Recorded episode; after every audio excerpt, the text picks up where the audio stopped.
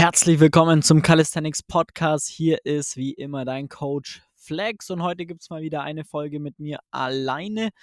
Äh, der Grund, oder was heißt der Grund, aber heute habe ich ein sehr, sehr spannendes Thema mit dabei, weil äh, ich eine Verständnispyramide erstellt habe. Das heißt, ich bin quasi mir selber ähm, durchgegangen, wie ich damals zum Calisthenics überhaupt gekommen bin und jetzt über die letzten zehn Jahre des Coach-Daseins würde ich jetzt mal behaupten, dass wir sehr, sehr, sehr tief in das Rabbit Hole reingeschlüpft sind und sehr tief in der Materie stecken.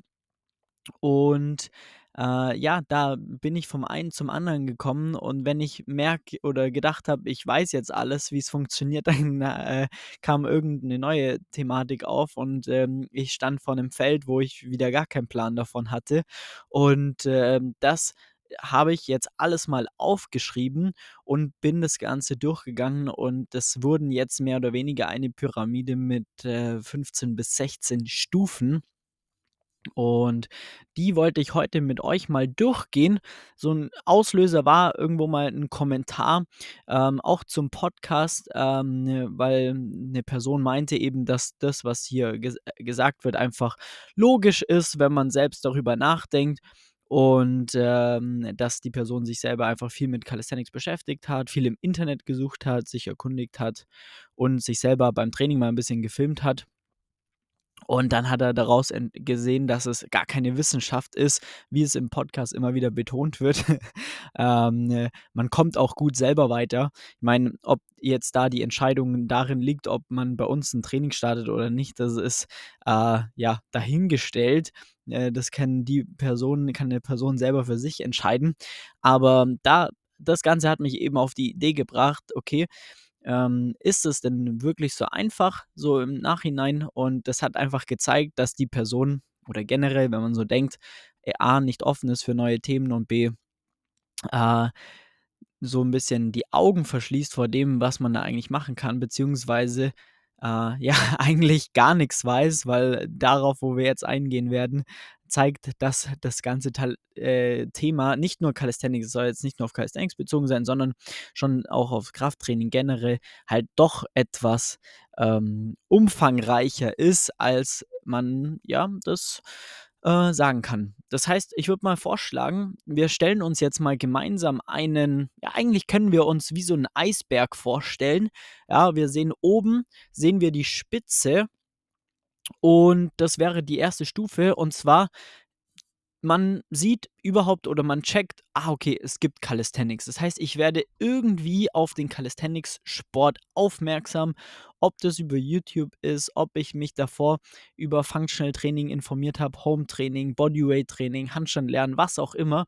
Irgendwie gibt es verschiedene Angles, wie man zum Calisthenics-Sport kommt, dass man erstmal das Ganze wahrnimmt, dass es den Calisthenics-Sport gibt. Das ist mal Punkt 1. So, dann sie, findet man das Ganze recht geil. Man sieht, oh krass, die machen alle crazy Sachen. Das würde ich auch sehr, sehr gerne lernen. Und dann kommt, kommen wir zur zweiten Stufe. Wie fange ich damit überhaupt an? Das heißt, wie finde ich den Schritt in den Calisthenics-Sport. Wie fange ich an? Ähm, welche Übungen mache ich da als erstes? Da ist es dann meistens so, dass es dann losgeht, wahrscheinlich auch so ein bisschen dem Algorithmus geschuldet. Ja, man fängt an, YouTube zu gucken, Influencer zu folgen. Vielleicht bist du auch in diesem Zuge auf uns aufmerksam geworden, hast den Podcast hier gefunden und so weiter und so fort. Das heißt, man sucht nach Quellen, meistens in Social Media weil wissenschaftliche Artikel gibt es so gut wie gar keine äh, über den Calisthenics-Sport.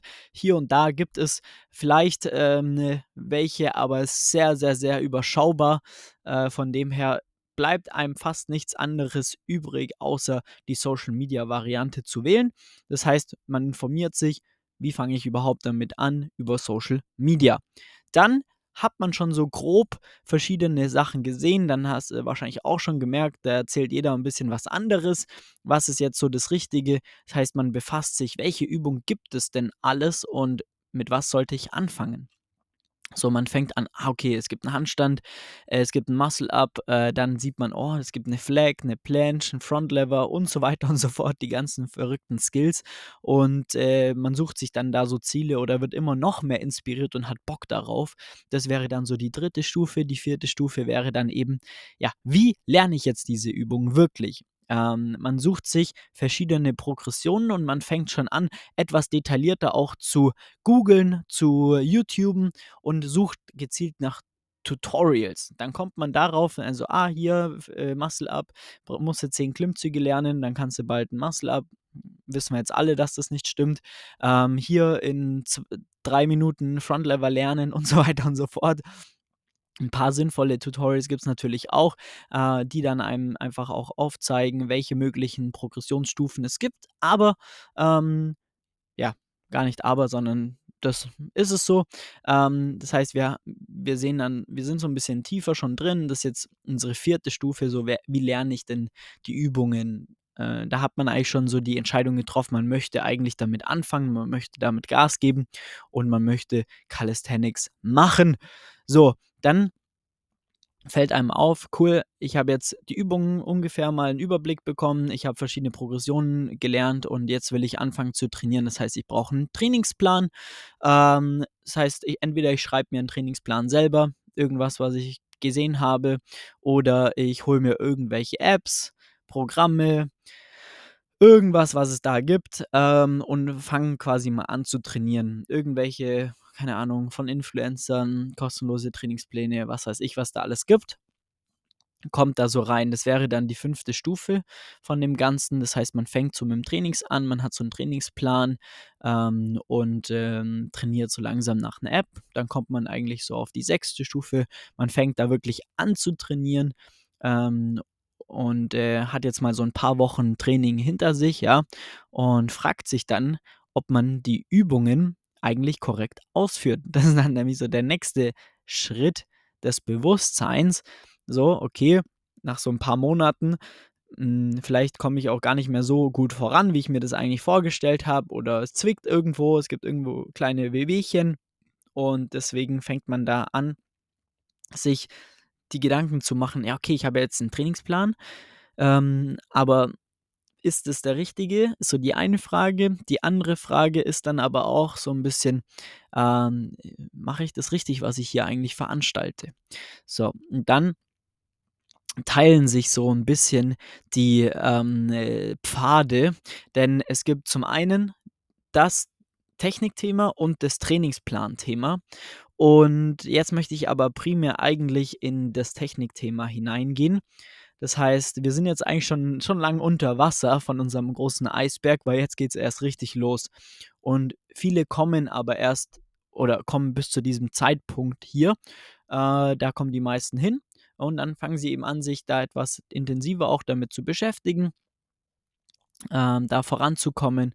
Und ähm, ja, man fängt dann an, irgendwann sich aktiv mit einer Technik zu beschäftigen. Das heißt, das, was ich da mache, ist es wirklich richtig? Was ich da veranstalte. Das heißt, man fängt ein bisschen an, genauer sich zu beschäftigen, zu informieren, auch nochmal Social Media, wie führt man das aus und so weiter und so fort und kommt da dann quasi eigentlich so wieder eine Stufe tiefer. Da wären wir jetzt quasi auf 2, 4, 7, 7, Stufe 7. Äh, dann kommen wir zu Stufe 8. Da ist es dann so, ah, okay, hier und da sagen die, man soll die Schultern weg.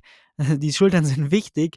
Ähm, es die Schultern sollte man hochziehen, weg von den Ohren bringen, man sollte die Schultern nach vorne bringen oder nach hinten ziehen, bei der und der Übung so, bei der und der Übung so. Das sind dann so, okay, man lernt die Schultern sind wichtig und die müssen in gewisse Positionen gebracht werden, um dann dementsprechend ähm, die Technik besser hinzubekommen. Und da denken schon die meisten, ja, jetzt haben sie es verstanden. Ne? Das ist ja alles, was wir jetzt brauchen, sozusagen. Ähm, und da muss ich dich leider enttäuschen, weil das ist noch so weit weg von irgendwas, was sinnvoll ist. Von dem her gehen wir direkt weiter dass man dann, äh, ja, die nächste St äh, Stufe runterkommt, sagen wir mal so, tiefer, wir tauchen tiefer den Eisberg runter. Ähm, und da ist es dann so, dass wir sagen, je länger man sich einfach damit auch beschäftigt, ja, wo ähm, die Schultern eigentlich hin müssen, ja, checken viele erst, dass es zwischen Schulter und Schulterblatt Unterschied ist, ja? Also, dein Schulter ist ein Kugelgelenk und sitzt quasi in in deinem Schulterblatt. Ganz, ganz einfach oder am Schulterblatt. Das ist 'ne knöcherne Struktur, die quasi ein äh, ein Komplex ist und darin ist die das Schultergelenk, ja? Das heißt, dein Schulterblatt und dein Schultergelenk sind 2 unterschiedliche Paar Stiefel und das checken schon mal die meisten gar nicht oder da ist das wollte ich nicht sagen, sondern im Endeffekt, das ist dann die nächste Ebene und da, ähm, ist es sehr, sehr vielen nicht wirklich bewusst und die denken aber, sie wiss wüssten es und da geht's dann schon weiter. So, dann hat man das diese Information hat man bekommen. Ob man's dann verstanden hat, ist ist was anderes, aber, ähm, das ist die nächste Information. Es gibt da unterschiedliche Themen. Dann lernt man, weil man dann schon so 'n bisschen, ja, schon in in Deep Dive macht in die Schulteranatomie, dann kommt man gar nicht daran vorbei, dass man quasi, ähm, die eigentlichen, äh, Positionen lernt, die quasi die Schulterblatt oder generell die Schulter einnehmen kann. Es wäre dann eben 'ne Retraktion, 'ne Depression, 'ne Elevation, 'ne Protraktion.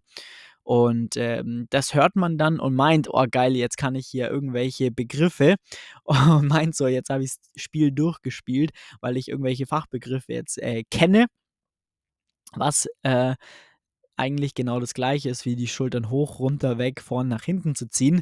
Nur das sind dann eben Coaching Cues, die man verwendet, weil wenn man mit Depression, Elevation, Protraktion, Retraktion spricht und dann noch weitere, äh, Themen mit reinnimmt, äh, dann checken die meisten das nicht, zumindest so, ähm, die Erfahrung und somit fängt man dann an, eben natürlich Coaching Cues zu verwenden, um, ähm, das so auch zu kommunizieren, äh, damit's jeder versteht. Genau, ja, dann ist man da an 'nem Punkt, wo man sagt: „Okay, wir haben jetzt schon 'n bisschen was gelernt.“ Ähm, ich habe die Begriffe, aber jetzt weiß ich trotzdem immer noch nicht, wie muss ich die Techniken eigentlich ausführen und, ähm, genau. Dann, ja, hat man das Thema, dann ist der nächste Schritt, etwas tiefer zu gelangen, ist dann quasi hier hier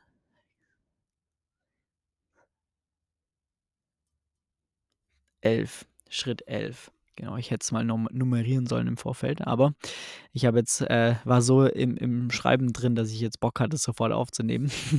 Dann kommen wir zu Schritt 11 und zwar, man kommt so langsam auf den Trichter, bei welcher Übung man einfach welche Schulterblattposition anvisieren sollte. Ja, hier sollte dann auch ausreichendes Anatomiewissen dazukommen, ansonsten versteht man's nicht wirklich, ja, sondern sagst du: „Ja, okay“ „bei der Schulter, äh, oder bei 'nem Dip sollte das Sch Schulterblatt in 'ner Depression sein, in 'ner leichten Protraktion von mir aus. Bei 'nem Pull-up sollten wir schauen, dass wir vor allem 'ne Depression, äh, des Schulterblatts hervorrufen und dann, äh, slightly in 'ne Retraktion gehen.“ So, dann dann lernt man so, sagen wir mal, zweidimensional zu denken, hoch, runter, vorne, zurück, mehr oder weniger. Und, äh, das ist dann schon nicht schlecht, wenn jemand schon so tief vorgedrungen ist.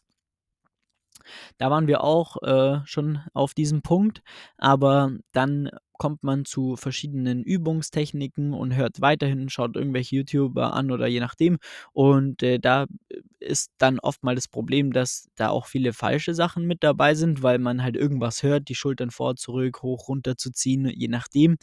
Hm, und dann kommt man irgendwie auch da dazu, zu sagen: „Ja, okay, aber was ist jetzt richtig?“ Der eine sagt, ich soll die Schultern beim Front Lever hinten zusammenziehen, der nächste sagt, ich soll sie runterziehen, der dritte sagt, ich soll sie hi hinten zusammenziehen und runterziehen, ähm, und so weiter und so fort. Und wenn du dir das da nicht beantworten kannst selber, was ist denn die richtige Position, dann hast du's auch nicht verstanden, weil da braucht man einfach 'n Wissen, was rund um die Anatomie auch dann, äh, ja verfolgt, mehr oder weniger, weil, ähm, das eine bedingt was anderes und die Frage ist natürlich: „Was passiert denn, wenn ich mein Schulterblatt in 'ne Depression bringe? Warum mache ich das oder warum sollte ich das machen?“ Und wenn man das auf der Metaebene verstanden hat, dann kann man das Ganze auch äh, deutlich einfacher umsetzen. Und so kommen wir dann eigentlich dazu, dass wir das mit dem Know Know-how erstmal eine Zeit lang trainieren, verbringen, äh, und vielleicht auch schon ganz gute Fortschritte, zumindest was die tech technische Natur mit sich bringt. Ähm, und da ist dann das das nächste Thema ist, dass dass man da schon locker bei wahrscheinlich 1, 2, 3, 4 Jahre ist, wo man sich, ähm, da damit beschäftigt hat, je nachdem, wie intensiv man das macht. Und du musst ja immer trotzdem dann auch erstmal trainieren, dann deine Erkenntnisse bekommen, dann aus den Erkenntnissen die richtigen Schlüsse zu ziehen und so weiter und so fort. Deswegen dauert das natürlich dann auch alles Zeit. Genau, ähm, dann, wenn du jetzt einmal sehr viel Übung hast, um es dann auch umzusetzen und den Trainingsplan dann auch darauf anzupassen, dann die richtigen Übungen zu wählen, die Technik sauber umzusetzen, brauchst du einfach Erfahrung und Ergebnisse natürlich auch. Ähm, weil es wird immer ein Punkt kommen, wo du mal nicht weiterkommst, wo die Schulter mal zwickt oder sonstiges ist und das Ganze dann eben auch aktiv eben in die Praxis umsetzen kannst, um dann aus den Erkenntnissen wieder neu zu lernen, neu zu denken äh, und äh, dann mehr oder weniger tiefer in die Thematik einzusteigen ich sag mal, bis dahin schadet es schon mal nicht, ähm, das alles zu wissen, ja. Und äh, wir waren auch schon an diesem Punkt, dass wir gesagt haben, okay, jetzt haben wir es eigentlich recht gut verstanden und äh, können jetzt sehr gute Trainingspläne schreiben, können super Übungen auswählen und so weiter und so fort, ähm, bis dann irgendwann auch mal irgendwas nicht nach Plan läuft, wie auf einmal ist deine Schulter etwas höher als die andere zum Beispiel. Oder wir haben ähm, irgendwelche abstehenden Schulterblätter. Oder wir haben ja Probleme, die kontinuierlich aufkommen oder immer mal wieder sporadisch auftreten und so weiter und so fort. Und ähm, das heißt, man wird damit konfrontiert, dass man Asym Asymmetri Asymmetrien hat Schulterschiefstellungen hat, Scapular Winging, dass das ein Schulterblatt so leicht absteht, äh, anterior rotierte Schultern, äh, instabile Schultern, also dass du quasi äh, ja immer wieder Problemchen hast, die dein Schultergürtel nicht unter Kontrolle hast. Dann merkt man einfach, dass, dass man mit dem Wissen, was man bis jetzt hat, nicht wirklich weiterkommt, weil, naja, ich ziehe ja meine Schultern in runter, hoch, vor, zurück, Retraktion und so weiter und so fort. Und ich kriege das dadurch nicht in den Griff. Ja, dann schmeiße ich die Übung wieder komplett raus oder je nachdem ähm, und äh, geht eher so auf ähm, Symptombehandlung, aber nicht wirklich auf Ursachenforschung, weil da fehlt einfach noch ein bisschen was an, de, an dem Know-how.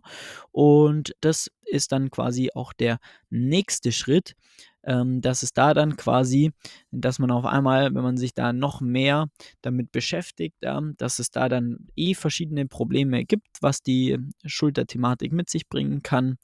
Ähm, und auf einmal kommt man in den Bereich, wo man sich noch mehr mit Schulter, Schulterblatt, äh, Schultergelenk verbindet und dann kommt man auf einmal darauf, so hoppala, das hat ja alles irgendwie mit meinem Brustkorb zu tun ja, oder kann mit dem Brustkorb zu tun haben.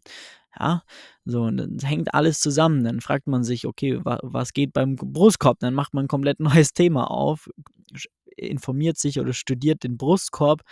Ähm, dann äh, lernt man, dass, dass das Schulterblatt nicht nur ähm, in eine Depression, also hoch, runter, vor, zurück gehen kann, sondern dass es auch rotiert, dass es auch äh, tilten kann, also quasi ähm, wie dein Becken rotiert nach oben und nach unten, links und rechts auf dem Brustkorb selber.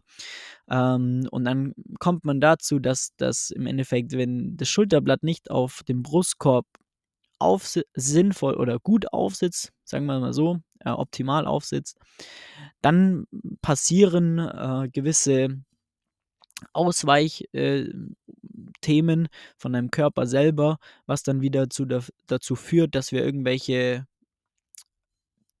Übungen machen oder ähm, Bewegungen äh, ausweichen. Das heißt, wir kommen in irgendwelche Ausweichstrategien, sucht der Körper sich und das führt irgendwann über die Belastungssteigerung im Training zum Beispiel oder im Alltag dazu, dass sich der Ellbo äh, Ellbogen meldet, die Schulter meldet oder irgendetwas anderes ist. Und ja, dann muss man eigentlich da anfangen anzusetzen. Dann kommst du nämlich dazu, Brustkorb, dann hast du das einigermaßen gecheckt, dann merkst du, okay, ähm, dann kommst du unverweigerlich dann vom Brustkorb zur Atmung. Dann musst du verstehen, wie man richtig atmet, ähm, wann man wie atmet, wie man den Brustkorb ausdehnt, mehr oder weniger. Das sind Themen, die wir ähm, jetzt alles angehen oder angegangen sind, nochmal deutlich mehr verstanden haben, weil das wirklich nicht so easy ist, das dann auch umzusetzen und dann die einzelnen Probleme rauszusuchen. Ähm, ja, dann hat man mit der Atmung zu tun. Dann schaut man sich die Atmung an, dann hat man den Brustkorb verstanden, also okay, aber irgendwie ist die Hüfte schief. Woher kommt das jetzt auf einmal? Dann kommt man weiter, dass ähm, von, vom Oberkörper mehr oder weniger zum Unterkörper, dann muss man sich die Hüfte anschauen, das Becken anschauen. Ja, dann, dann äh, von da kommt man ja zur Hüfte über die Knie zum Sprunggelenk, dass das schon da losgehen kann, dass man sich anschaut, wie stehst du eigentlich auf dem Boden und dass da eventuell Probleme herkommen können, ähm, die deine linke Schulter belasten oder triggern. Und dann wird es vogelwild. Also dann sieht man, wie komplex die ganze Thematik ist. Und dann sieht man, okay, dein Unterschenkel ist nach innen, nach außen rotiert. Das bringt Folgendes mit sich. Somit gehst du oft in diese äh, Strategie, um das zu vermeiden. Aber eigentlich solltest du eher darauf schauen, dass dein Unterschenkel innen rotieren kann und was weiß ich. Also da gibt es dann die verschiedensten Zusammensetzungen und das sind dann eben individuelle Betrachtungen. Und das ist etwas, wo wir gerade aktiv auch dran arbeiten, dass wir das noch mehr verstehen und noch mehr in die Praxis auch umsetzen können, um uns da auch noch mal noch weiter zu entwickeln. Ähm, und das wird dann wahrscheinlich die, die, die nächsten Themen mit sich bringen, ja, weil was ich nicht weiß, kann ich auch nicht wissen. Das heißt, man muss sich so von A nach B durchkämpfen. Und jetzt sind wir hier unten bei 16, Stufe 16 angekommen. Ähm, und das sollte jetzt einfach mal grundlegend zeigen, wie komplex es sein kann. Ja, bewusst kann. Denn wenn dein Training super gut läuft und du keine Probleme hast, dann musst du dich wahrscheinlich um den ganzen Scheiß auch nicht kümmern. Aber wenn du irgendwo Themen hast und sagst, ey, irgendwie passt das nicht so aufeinander und da, da kommen immer wieder die gleichen Sachen äh, mit sich, dann macht es eigentlich nur Sinn, sich damit zu beschäftigen, um dann ein Verständnis damit zu bekommen oder sich eben einen Coach zu holen, der das dann eben auch schon kann, macht und dann auch direkt weiß, wie er es anwenden soll. Und ähm, ja, weil daraus schließt sich ja dann wiederum die Übungsauswahl und die Übungsauswahl dann nicht nur, ich baue jetzt Progression 1 bis 3 in meinen Trainingsplan und dann kann ich einen Frontlever, sondern da, wo es dann interessant wird, ist die verschiedenen Feinheiten bei der Übungsausführung.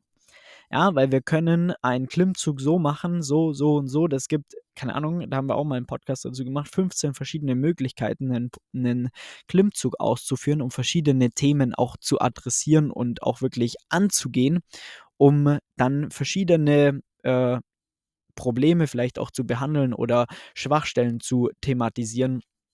Und das führt dann einfach so dazu, dass man von A nach B kommt und das Training dann halt sehr effizient auch gestaltet, weil man recht, sagen wir mal, smart einfach die Trainingsplanung wählt und dann auch ordentlich vorankommt. Yes, das war jetzt rein die Thematik Übungsauswahl, Anatomie ähm, Muskulatur, Biomechanik, so in diese Richtung geht das Ganze, dass das alles eigentlich darauf basiert, dass man ein Verständnis dafür benötigen sollte, um dann gewisse Entscheidungen zu treffen und die Übungsauswahl zu verstehen. Dann, wenn man das verstanden hat, dann fällt es einem viel einfacher, irgendwelche Aussagen auch zu, zu verifizieren oder eben ja, zu sagen, dass es einzuschätzen, dass es einfach Schwachsinn ist, weil es gar nicht so sein kann, weil man es wirklich von, von der Pike auf verstanden hat.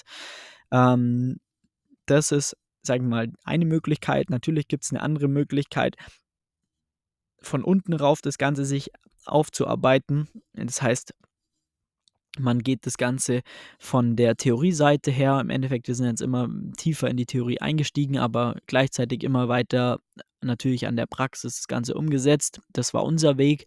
Man kann das Ganze aber auch machen, sich erstmal theoretisch das Ganze anzueignen. Dann braucht man aber die Praxis, um das dann in die Praxis umzusetzen, um zu gucken, wie funktioniert es wirklich, welche Übungen, wie ist die Fußstellung, wie ist die Zehenposition, wie ist die Hüfte, Schulterposition und so weiter und so fort. Das heißt, nur weil jemand ein guter Theoretiker ist, ist er noch lange kein guter Coach, um das in die Praxis umzusetzen, weil er dann Praxis, praktisch wenige Erfahrung hat. Dann muss er sich das alles aufbauen, sage ich jetzt mal. Was da die Richt, ich glaube, da gibt es kein richtig oder falsch. Es gibt einfach verschiedene Ansätze, das anzugehen. Und äh, das macht dann aber dahingehend eigentlich am meisten Sinn, dass man das Wissen aber hat ähm, und bei uns ist jetzt eben so, dass wir in diesem Prozess eigentlich genauso von oben nach unten gearbeitet haben. Ähm, ja, weil wir quasi eigentlich aus der Praxis kommen und es im, bis dato auch im Calisthenics-Bereich nie Wissenschaft oder generell Themen äh, gegeben hat. Das heißt, man hat immer angefangen, das zu wissen, worum es geht. Ähm, und sich immer tiefer runtergearbeitet und natürlich dann ähm, in der Zusammenarbeit mit vielen Leuten ne, das Ganze stoßt man immer wieder auf neue Herausforderungen, da muss man die lösen und so kommen wir von A nach B und durch das, dass wir jetzt auch schon ein paar Leute betreut haben, ähm, konnten wir halt schon dadurch sehr, sehr geile Probleme lösen und auch ähm, ja, coole Ergebnisse erzielen und natürlich sehr, sehr viel äh, Know-how ansammeln und das natürlich in der Prax Praxis auch umsetzen.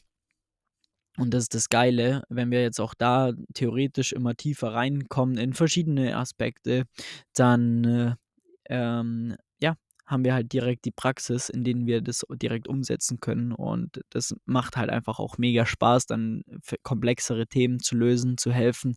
Bei den meisten Leuten reicht schon äh, die einfachsten Sachen, das hinzubekommen. Jetzt für uns einfach, aber für andere sehr langes Thema, um es rauszufinden. Ähm, aber dann gibt es natürlich auch Themen, die dann deutlich komplexer sind und ähm, das macht dann einfach Spaß, sich da wirklich reinzufuchsen und zu, und zu schauen, wo kriegt man dann noch mehr Informationen her. Wir müssen weit außerhalb vom Calisthenics schauen, weil im Calisthenics selber gibt es da halt einfach ähm, wenig bis gar nichts, worüber man sich da informieren kann. Und das ist das Coole. Und genau, und jetzt haben wir halt das auch mal gezeigt, wie, wie tief sowas reingehen kann. Und ich bin mir zu 1000 Prozent sicher, die Person, die ähm, den Kommentar auch da verfasst hat, wenn die das jetzt gehört hat, wird nochmal überdenken, ob das jetzt keine Wissenschaft ist, wie es im Podcast immer wieder betont wird. Ich, mir ist bewusst, dass wir uns da oftmals etwas, ähm, sag ich mal, auch offen halten oder nicht zu, zu tief reingehen, aber das ist dann eher dem so ein bisschen geschuldet, dass wir halt sehr krasse Nerds in dem Bereich geworden sind und wenn ich etwas über irgendein Thema spreche, dann habe ich tausend verschiedene Anwendungsbereiche im Kopf und deswegen kann ich halt nicht es ist so und so und bitte macht es so und so, weil ich habe aktuell 15 Kunden, bei denen es anders ist, weil die, ähm, der eine hat das Thema, der andere das, der andere bewegt sich so, der andere das, der nächste kommt, weil er sein ganzes Jahr, sein ganzes Leben gezockt und hat und hat einfach eine komplett andere Brustkorb-Anatomie wie jemand anders oder was weiß ich. Und ähm, das ist halt das, weshalb wir da auch dann hier und da einfach oder dass es dann so rüberkommt, dass es eine Wissenschaft ist, weil es halt dann oft einfach nicht so, so easy ist ähm, und doch etwas komplexer ist, ähm, Themen auch zu beschreiben. Deswegen halten wir uns da manchmal ein bisschen genereller. Das ist vielleicht auch ganz gut für dich zu wissen, für den Hintergrund, weil im Kopf äh, rattert es dann bei mir schon und habe schon wieder, okay, da so und hier da und keine Ahnung was. Und das ist jetzt so der, der Hintergrund des Ganzen und ähm, um dir einfach auch mal zu zeigen, wie komplex sowas doch sein kann. Du aber natürlich niemals ähm, so tief einsteigen musst. Ähm, sondern es reicht für dich ja im Idealfall, du hast jemanden, der sagt dir, was du zu tun hast, der sagt, was du besser machen musst und dann kommst du von A nach B. Und das ist das, worauf wir uns spezialisiert haben und wenn du darauf zurückgreifen willst, dann kannst du ja sehr gerne einen Termin für ein kostenloses Beratungsgespräch unter www.flex-calisthenics.com eintragen. Und dann schauen wir uns mal an, wo du gerade stehst, wie und ob wir dir da weiterhelfen können und vor allem, welche Themen bei dir äh, Sache sind. Und das war's für heute wieder. Vielen Dank dafür. Ich freue mich auf die nächste Episode. Vielen Dank fürs Zuhören. Dein Flex. Mach's gut. Ciao.